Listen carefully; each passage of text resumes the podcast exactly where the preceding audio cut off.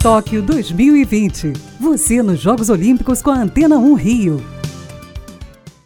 Além do surf, outro esporte radical pede passagem nos Jogos Olímpicos de Tóquio: o skate. A modalidade chega ao Japão em dois formatos: o parque e o street. O primeiro é naquelas pistas em formato de piscina que a gente vê por aí em filmes, praças. Já o street, como o nome já diz, adiciona os elementos das ruas às competições: corrimões, paredões, escadarias, tudo o que você imaginar. E obviamente tem Brasil na pista. Inclusive ontem, o skatista Luiz Francisco foi o primeiro brasileiro a se classificar para a modalidade parque. A vaga foi garantida graças ao cancelamento do Deal Tour, uma das seletivas olímpicas, e também por conta do ranking mundial da categoria. Como Luiz é o segundo melhor skatista de parque do mundo, ele já pegou o passaporte dele para o Japão. O Brasil ainda tem direito a mais 11 vagas, e tudo leva a crer que o ranking internacional será usado mais vezes até julho. Enquanto nada é decidido, a gente espera. Aliás, faltam 70 dias para o início dos Jogos Olímpicos. Para a Rádio Antena 1,